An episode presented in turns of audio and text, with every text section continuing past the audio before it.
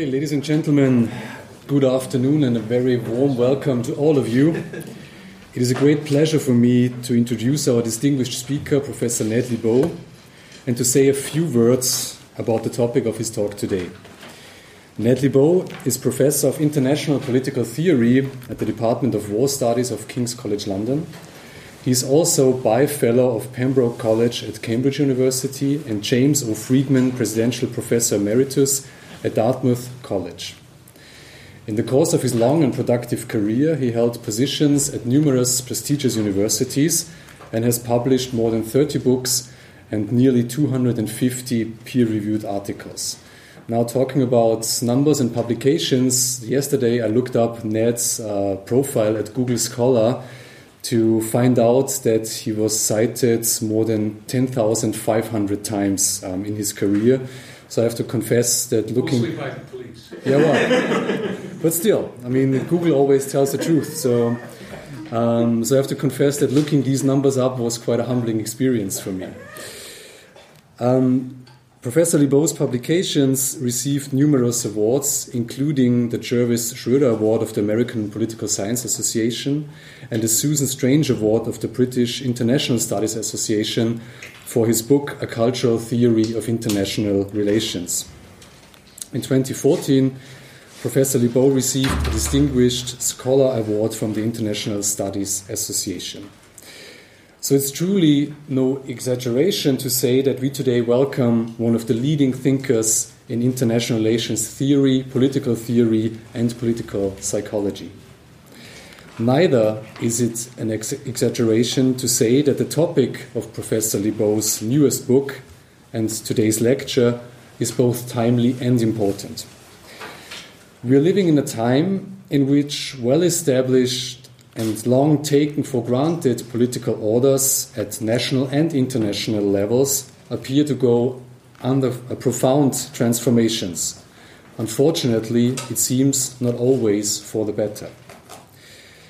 Given these developments, the topic of political order has experienced a remarkable renaissance in academia, with numerous books and special issues devoted to this topic. For example, the January issue of Foreign Affairs was entitled America, China, and Global Order. International Affairs had a special issue recently with the title Liberal Internationalism and World Order. And the 75th anniversary special um, uh, issue of International Organization, the leading journal in international relations, will be uh, on challenges of liberal world order. Yet this interest in political order is by no means limited to academia. For example, the key topic of the currently ongoing Munich Security Conference is the fundamental transformation of world order and challenges for Europe and Germany in navigating through them.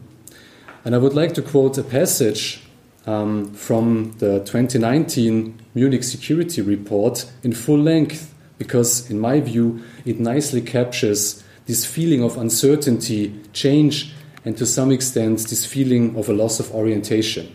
Quote In early 19, it's difficult to evade the increasingly widespread feeling that the world is now just witnessing is not just witnessing a seemingly endless series of smaller and bigger crises, but there is more a fundamental problem, and that, as Robert Kagan put it, things will not be okay. Germany's four term Chancellor Angela Merkel concedes that the well tried and familiar framework of order is under strong pressure at the moment. According to Foreign Minister Heiko Maas, the situation is even worse. The world order that we once knew, had become accustomed to, and sometimes felt comfortable in, this world order no longer exists. Many also believe that what we know is uh, what we know as the liberal international order has been damaged to such a degree that it's hard to return to the status quo ante. This is thus the great puzzle. Are we witnessing a great reshuffling of the pieces of the international order? Will the defenders of the post 95 international order be successful in preserving its main elements and piecing at least some of them back together? Or will the world continue to move closer to, as Russian Foreign Minister Ivanov has warned, a perfect storm. The cumulative effect of several crises happening simultaneously that could destroy the old international system before we have even begun to build a new one. Now, despite this renewed interest in questions of order, in my view, our actual knowledge about the nature of political order is still surprisingly limited. We still lack satisfying answers on a, on a number of central questions. For example, why do political orders form in the first place? What are their constitutive elements? How do orders interrelate? And how do orders eventually decline? Now, once you open Ned Lebow's book and look at the table of contents, you will immediately see that he addresses all of these important questions head on. And he does so, I have to say, in great detail, as well as by drawing from a wide range of sources in different fields. So it's again no exaggeration to say that this book, The Rise and Fall of Political Orders, is a milestone in the scholarly engagement with the nature of political orders. It comes at an important point in time and will undoubtedly serve as a point of reference for scholars working on this relevant topic. Ladies and gentlemen, I would like to close my brief introduction to our speaker and his topic by pointing out that today's event also coincides with an important development at our Department of Political Science. Since Monday, we have filled a new position, a tenure track position, I have to say, on international political theory, and it's a great pleasure for me to welcome Dr. Jodok Troy, who is also here today as a new colleague at our department.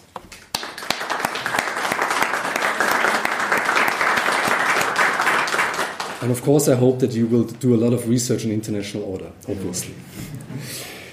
Um, I would also like to thank those individuals and organizations who have made this event possible. Um, above all, Thomas Walli at the very back, who organized most of the event.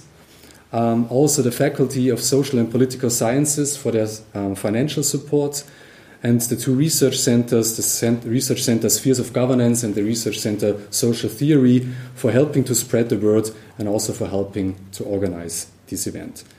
And last but not least, I would like to thank you, Ned, for coming all the way to Innsbruck and for giving us the opportunity to hear your thoughts on political order. Ned, please, the floor is yours. Thank, thank you so much, Martin.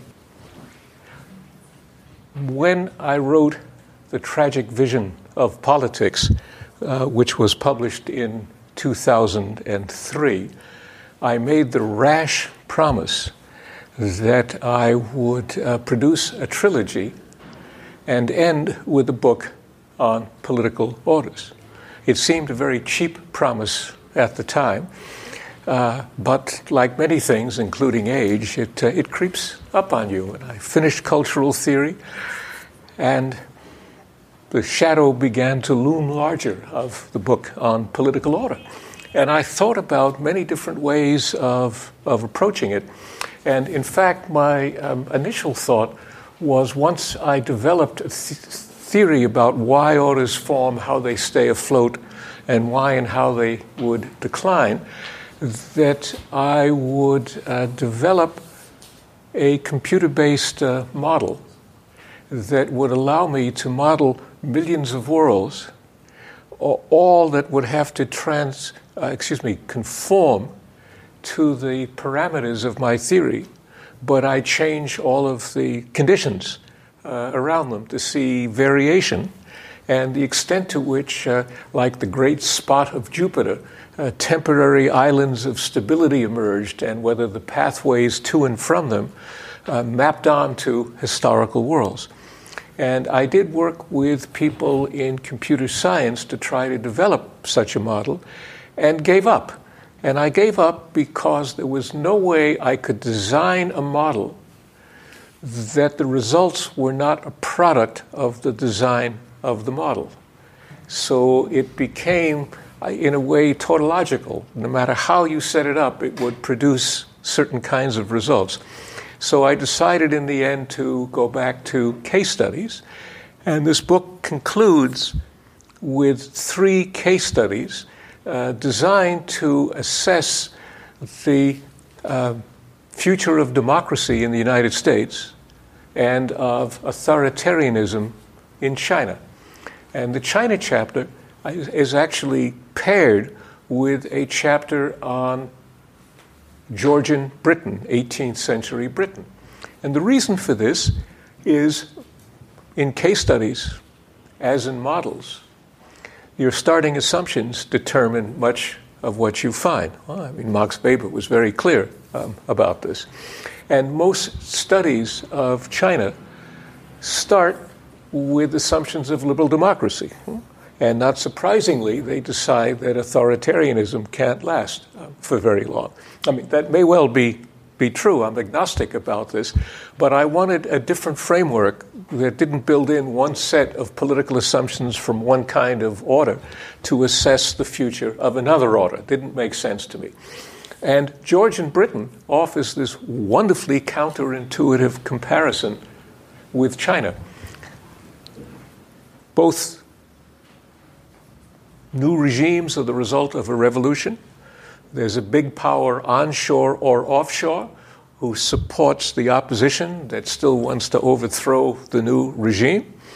Uh, the regime is, over time, uh, completely corrupt, and the regime uses its connection with the economy to seed it with its children and grandchildren, so there are interlocking directorates, and the elite is able to maintain itself. There's no freedom of press, there's no free judiciary.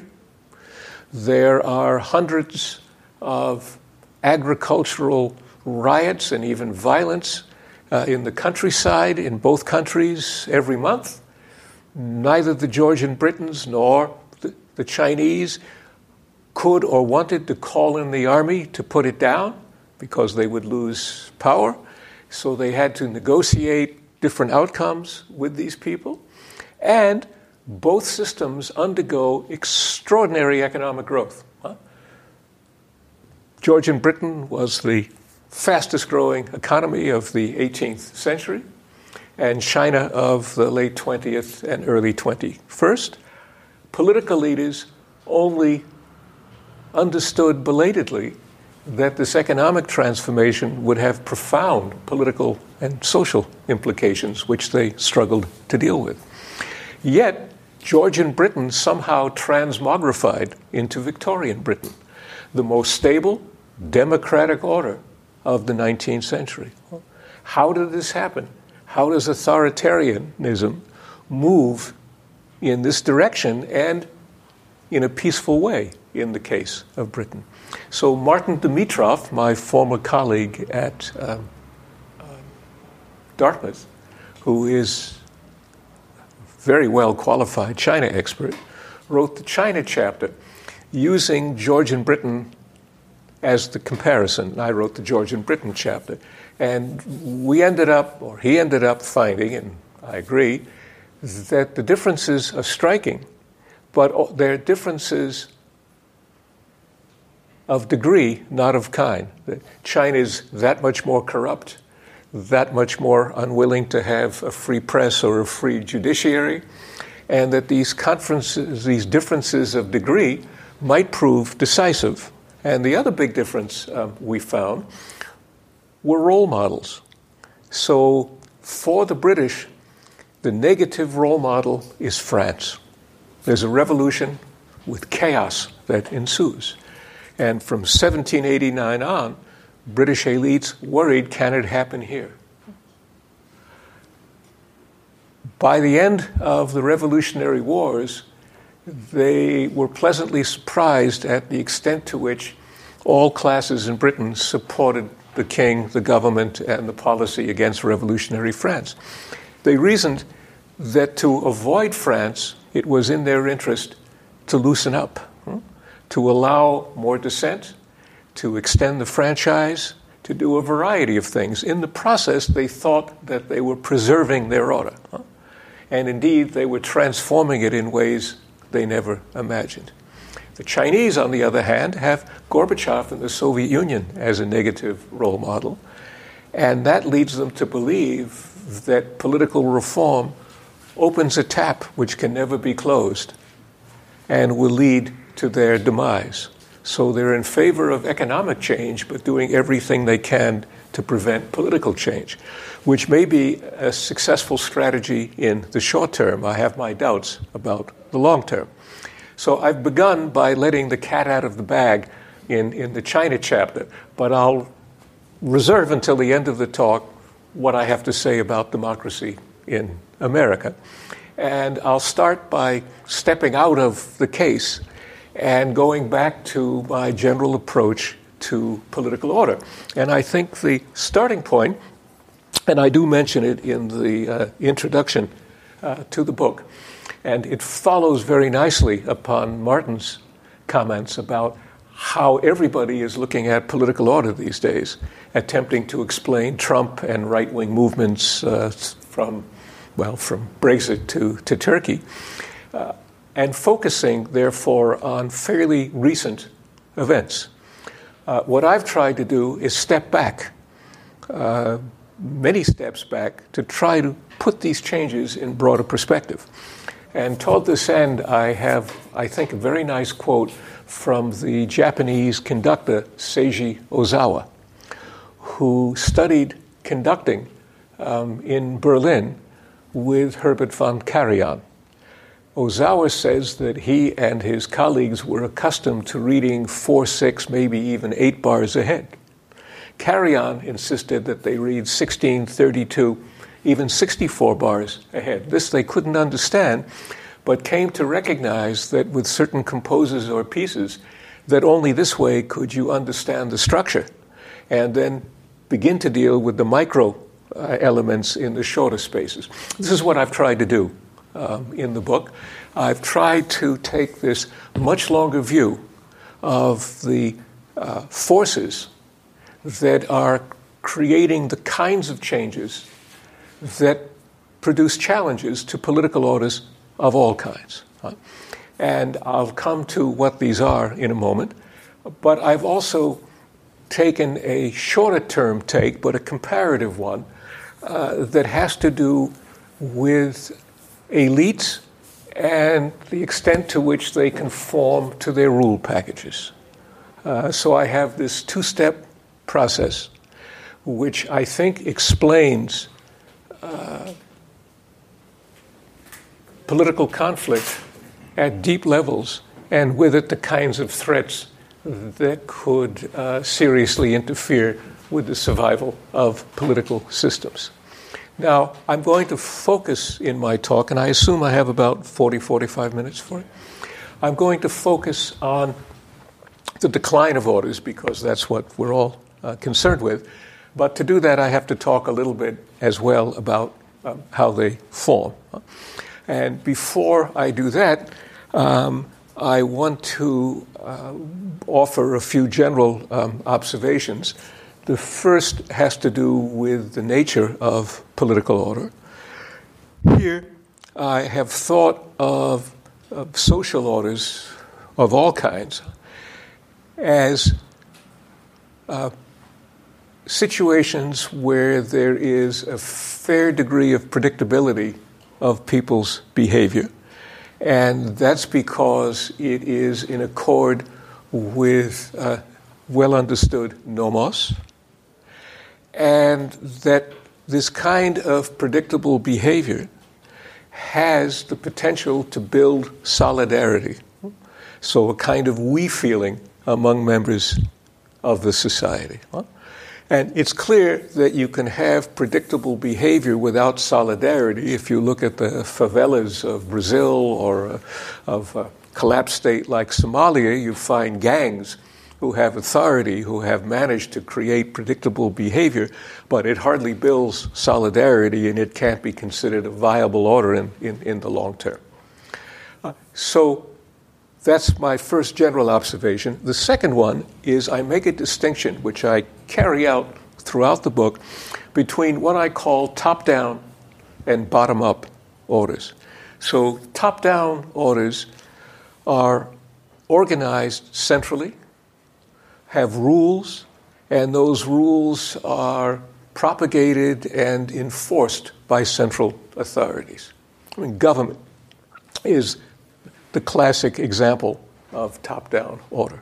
Bottom up order, as it suggests, arises from the actions of people and is on the whole an emergent property. People develop simple rules about how to relate to one another. Uh, others are socialized to doing it, and over time, the, this set of interactions produces order at a higher level. I offer as an example in the book, which I think is, is, is quite graphic, traffic. In the West, it's a top down system. Well, we have streets, street lights, stop signs, rules about who has priority, zebra zones where you stop for pedestrians. I mean, you all know the rules, I don't have to go on.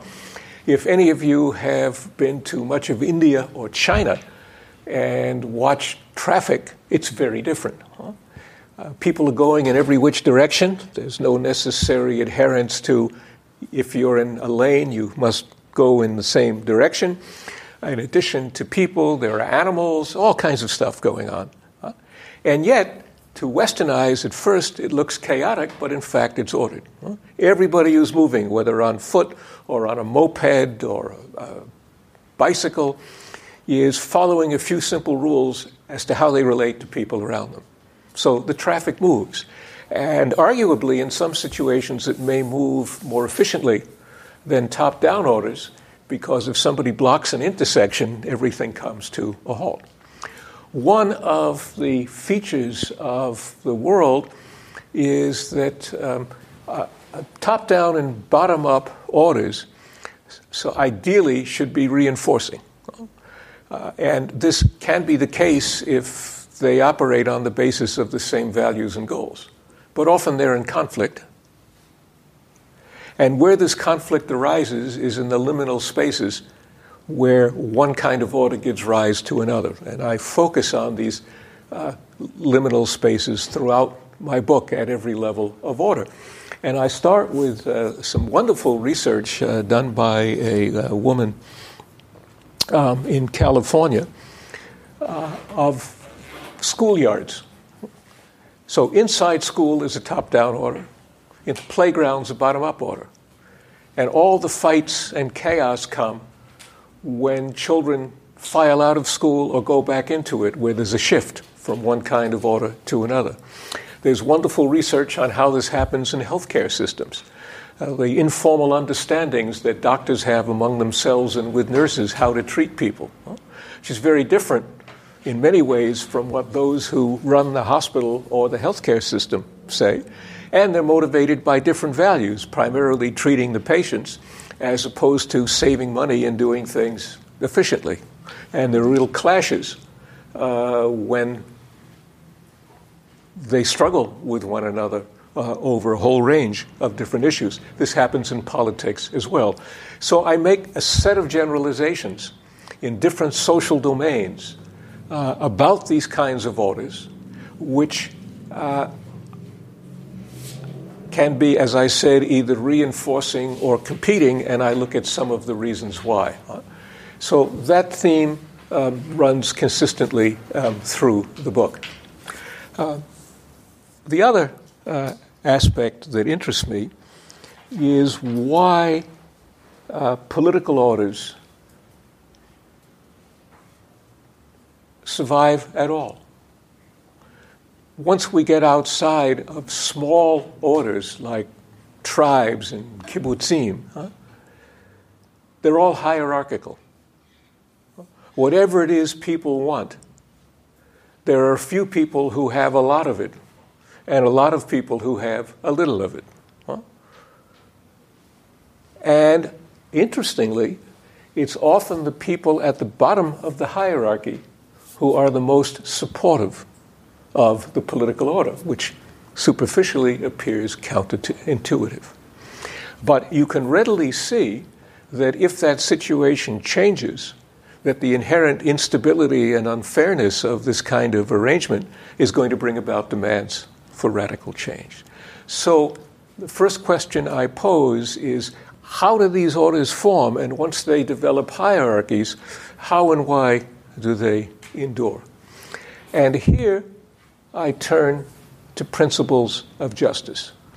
And I start actually by looking at primate behavior. And I, I have to confess that one of the joys of doing research on this book was to read uh, books and articles about chimpanzees and bonobos, uh, to see on YouTube experiments that have been done with them, and to have a couple of very long conversations with uh, Frans de Waal, who is, I guess, Flemish by origin but teaches in Florida and is one of the leading students of uh, animal behavior, particularly uh, with regard to principles of justice.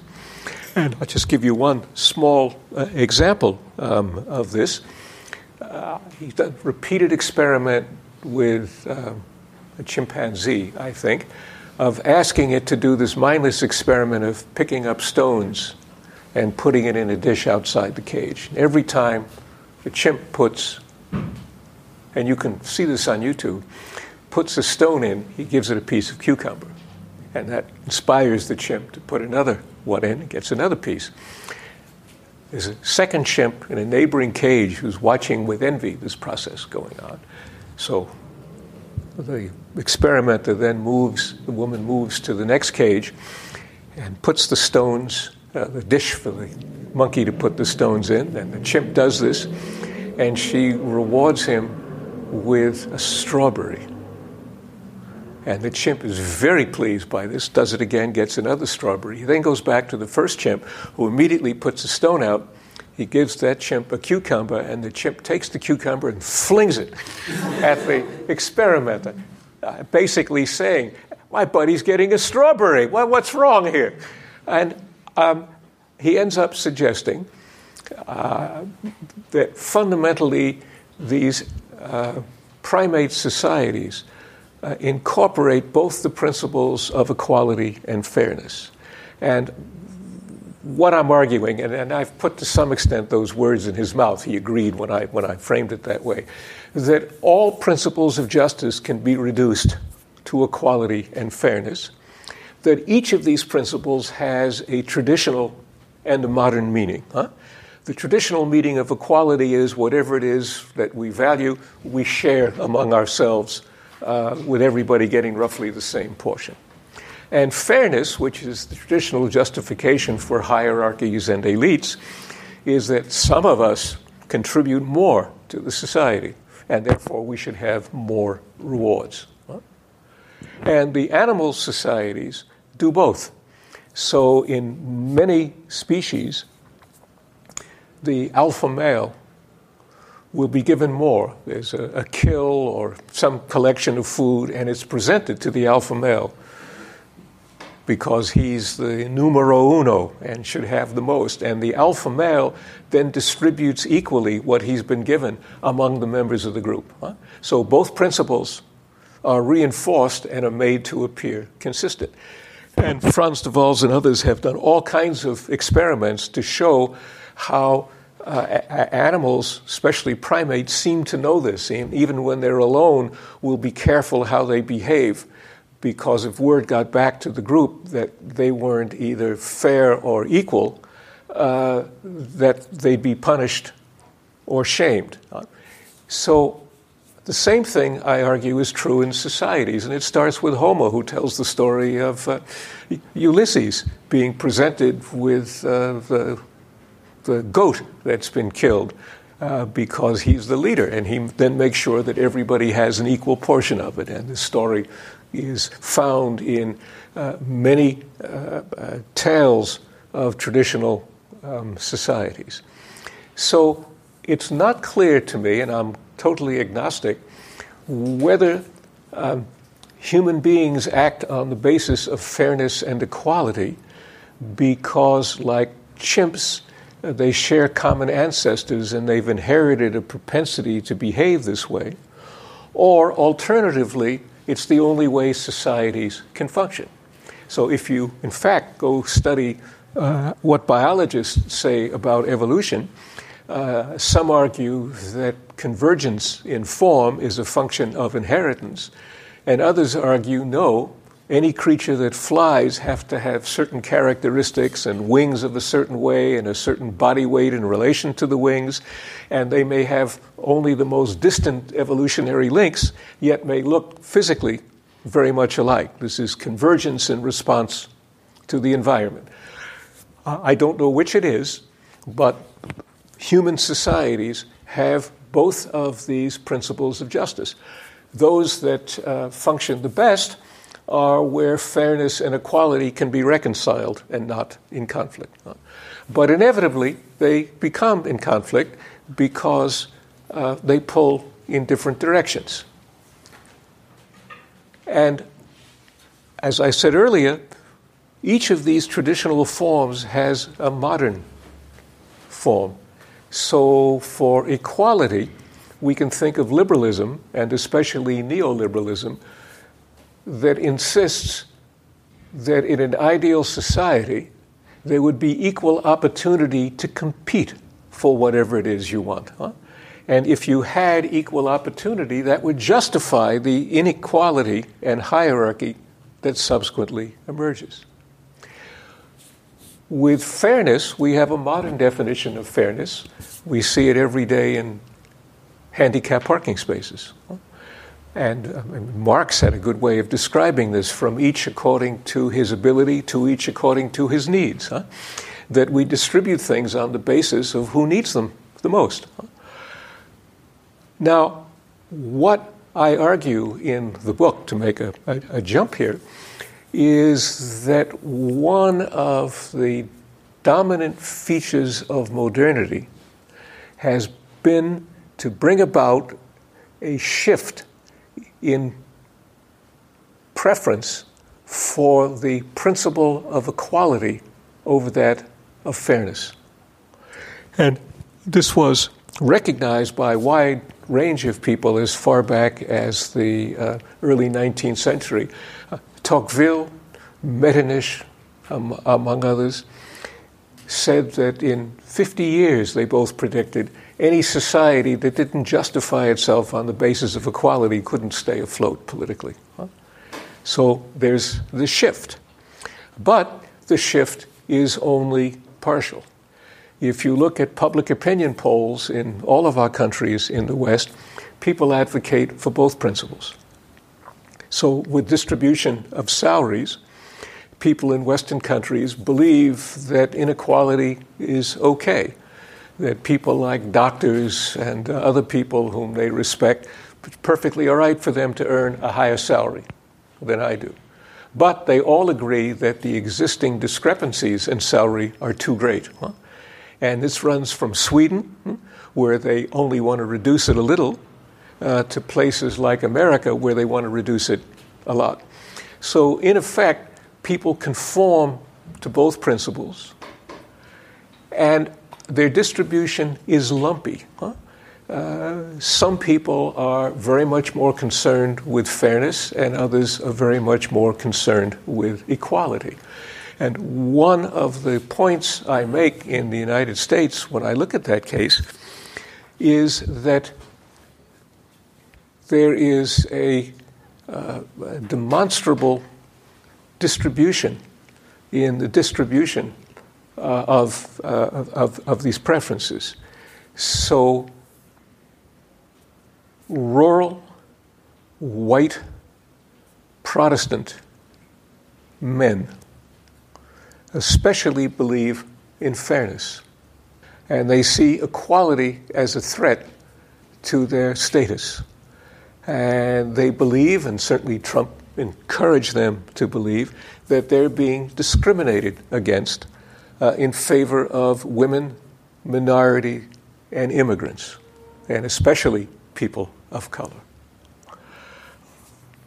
By contrast, urban, educated people of all kinds, doesn't matter race, religion, uh, or place of national origin, believe very much more in equality huh? and are much more willing to pay more of their money in taxes uh, to live up to their beliefs. And what of the things I do in my chapter on the United States I do two things, but the one I want to mention here is I do a qualitative and quantitative content analysis of the campaign speeches of Donald Trump and Hillary Clinton. And I score them on the basis of fairness and equality. And I have a number of key words that are associated with both. And I look at the frequency with which they invoke them. And the distinction is astounding. It's like a mirror image uh, of, of their speeches. And one need only look, for example, at Trump's uh, uh, slogan of Make America Great Again. It has a double meaning when you unpack it and listen to his speeches. It means restore the supremacy of white Christian males huh? and make America at the top of the international hierarchy so that people are compelled to do what it wants. Whereas Hillary Clinton, in talking mostly about the United States and less so, but also about foreign affairs, stresses equality. And one need only look at the venues they chose to speak uh, to see that they chose places that would respond very positively to these different principles and definitions of them. So the culture wars in the United States are both a reflection of the different distribution of these two principles, but also the ways in which politicians on both sides have defined them and that in turn has accelerated the level of conflict. Now, um, my second uh, concern here, which is the more immediate one, is, as I mentioned, the willingness of elites to conform to their rule packages. And some of you who, who may have read cultural theory of international relations will know that I go back to the Greeks because they have a richer understanding of the human psyche. That moderns have reduced everything to appetite. I mean, even think of the Freudian model of the mind. The id is appetite, the ego is what connects it to the world, and the superego are those restraints imposed by society. You can't steal that sandwich. You have to ask your neighbor if he or she would share it with you, or you have to go buy your own if, if you're hungry, or wait until refreshments, I gather, out here.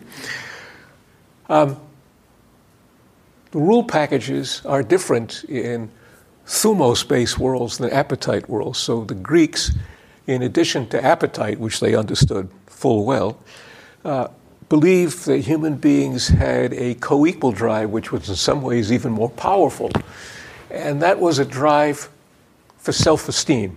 People want to feel good about themselves and are willing to restrain their appetites in appropriate circumstances towards that end. And mostly, people feel good about themselves by excelling in activities valued by their peer group or their society and by winning the approbation of others, in turn, feel a degree of confidence and a degree of happiness about themselves. So, in these worlds, they result in different kinds of hierarchies. And they also rest on different principles of justice.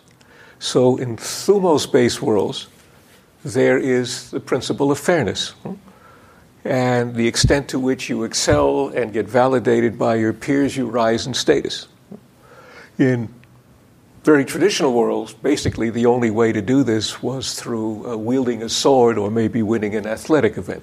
One of the distinguishing features about modernity is that multiple hierarchies have opened up.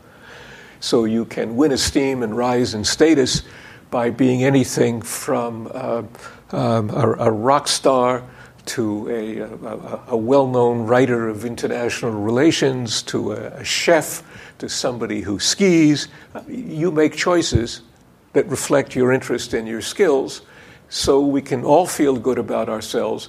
And we can do so without necessarily demeaning anybody else if we're competing in different kinds of, of endeavors.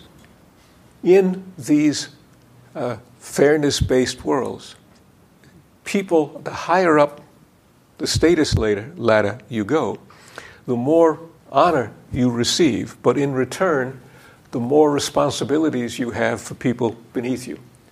And here in cultural theory, I make a comparison between the ancient Greek understanding of hegemonia, which Athens and Sparta had, which was a voluntary uh, status conferred on them by others, to 18th century uh, Europe, where the competition for honor uh, was stiff and where the hierarchies acknowledged the need to provide economic uh, benefits and security to those beneath them, and to the Ming Empire, where you find exactly the same set of uh, uh, uh same kind of behavior based on the same um, principle.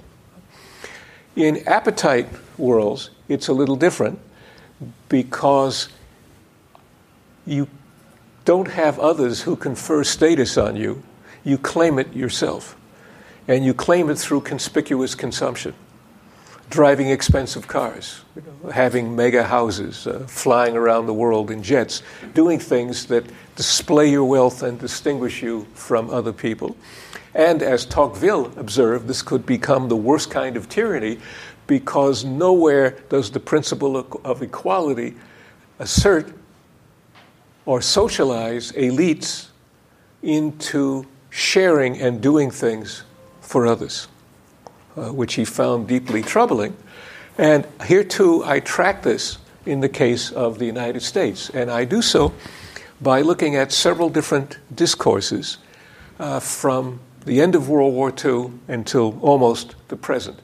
And the first discourse I look at, and I'll tell you what I do with them in a moment, are presidential inaugural addresses and yearly State of the Union addresses because they're the ones most carefully crafted by presidents and their advisors intended to appeal to the widest audiences.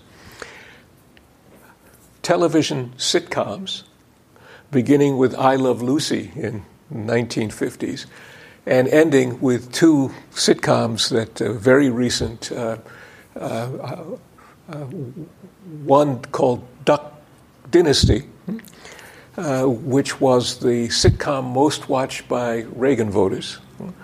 And it's a family of duck hunters in Louisiana who have become wealthy for inventing a whistle to call ducks that sells around the world. To Modern Family, which takes place in California, has, among other things, a, a gay couple, a Latina wife, uh, all kinds of things in it. Uh, and it's the sitcom that most appealed and it was most watched by Democratic uh, voters. So I have a, other than those two, I have one sitcom for each uh, decade. And then I looked at popular music. And there is um, a list of the top 100 songs, the top of the charts for every decade. And I sampled, uh, I think I sampled the top 10 songs for the 50s, 60s, 70s, 80s, 90s, and zeros, and then I looked at this decade as well. And what interested me here was uh, Tocqueville's concern that the development of equality uh, leads people to narrow their sense of commitment rather than, as Tocqueville put it, having self interest well understood, where they recognize that their well being depends on the well being of others around them and of the community as a whole, they narrow their focus to themselves, their immediate family, and screw the rest. Huh? And they're willing to advance themselves at the expense of their neighbors, would be friends, business partners, and the rest of the community. And that then uh, unshackles people from their social bonds and leads to intensified conflict. And particularly if you then overlay that on this division between fairness and equality, you not only can explain the culture wars, but their rise in intensity. And I developed a complicated scale, which I, I don't have the time to go into now, uh, about how I could score uh, the speeches the songs and the sitcoms, and I had my students do the scoring. and do it independently, and then we would get together as a group where there were discrepancies and argue them out and figure out what we could agree on. And one of the things we looked for was the extent to which, for example, with presidential speeches, presidents appealed to people as members of the nation and the community, or appeal to them to act on the basis of narrow self interest. And one of the more interesting statements here is President Kennedy's inaugural, where he said, um, um, Do not ask um, what your country uh, can do for you, but what you can do for your country. And that was received uh, with uh, great uh, pleasure by the media. If a president said that today, he'd be laughed off the stage. Huh? So that was one. Second was focus on longer term goals and interests versus short term goals and interest. Uh, I had five dimensions. And I track these not only in the speeches, but in the songs and the TV sitcoms. And across the decades, regardless of the sitcom and regardless of whether it was a Democratic president, uh, there was a transition from self interest, well understood, to what Tocqueville called narrow individualism. I mean, there were two presidents who were a little out of order here. Uh, Jimmy Carter was more traditional in his views, and Ronald Reagan more into selfishness. Uh, but otherwise, there's a fairly steady line. So, this then creates uh, social conditions uh, where democracy is called into question because democracy involves self restraint, particularly by people who are wealthy and have power. And I developed five indicators of pathways of leading from a robust social order to chaos. And I tried to track the degree to which you could find this transition underway in both the United States and in China. And of course, I argued that these pathways are different in appetite worlds and in thumos based worlds. That modern societies, of course, contain both because both the principles of justice and fairness are there. But they ultimately converge in the extreme state where people preempt because they fear that uh, those around them are going to use violence against them to advance either their appetite um, or their, their self esteem. And I developed indicators of this and showed or argued that America is in stage three um, at the moment, which is, which is deeply troubling. Now, the final piece of the puzzle in, in my talk here is that um, my starting point was that we have these principles of justice and that orders rest on different principles equality for appetite and uh, fairness for thumos. But there's always discrepancy between the principles of justice and the way they say what they say a society should look like and how its leaders should behave, and the practice of what happens. So, over the millennia, leaders develop discourses to try to square the reality with the theory.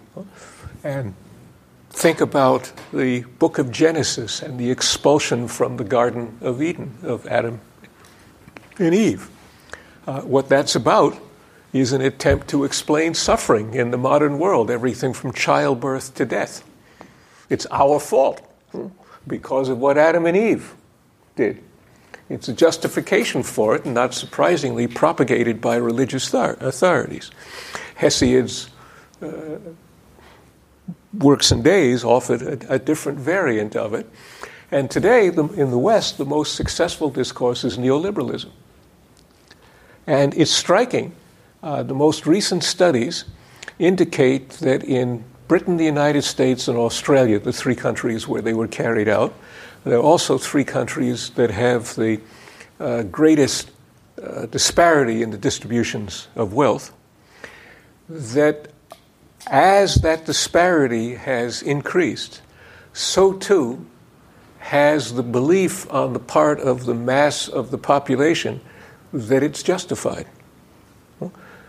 People believe that those who are wealthy deserve it, that they've earned it. Now, you and I may think this is utterly absurd, but it shows you how successful the discourse has been. And it's not enough, the way Piketty and others have, to focus on the extent of inequality in a society. Rather, we have to focus on how people understand it and whether they're enraged by it or whether they accept it and are willing to settle for less relatively because they believe they're getting more absolutely. Because there's two very different ways of looking at inequality. And here, too, I try to track changing discourses uh, because they tell you the understanding people have um, of their society and why they're willing to put up with uh, a hierarchy and one that's becoming steeper um, rather than flat.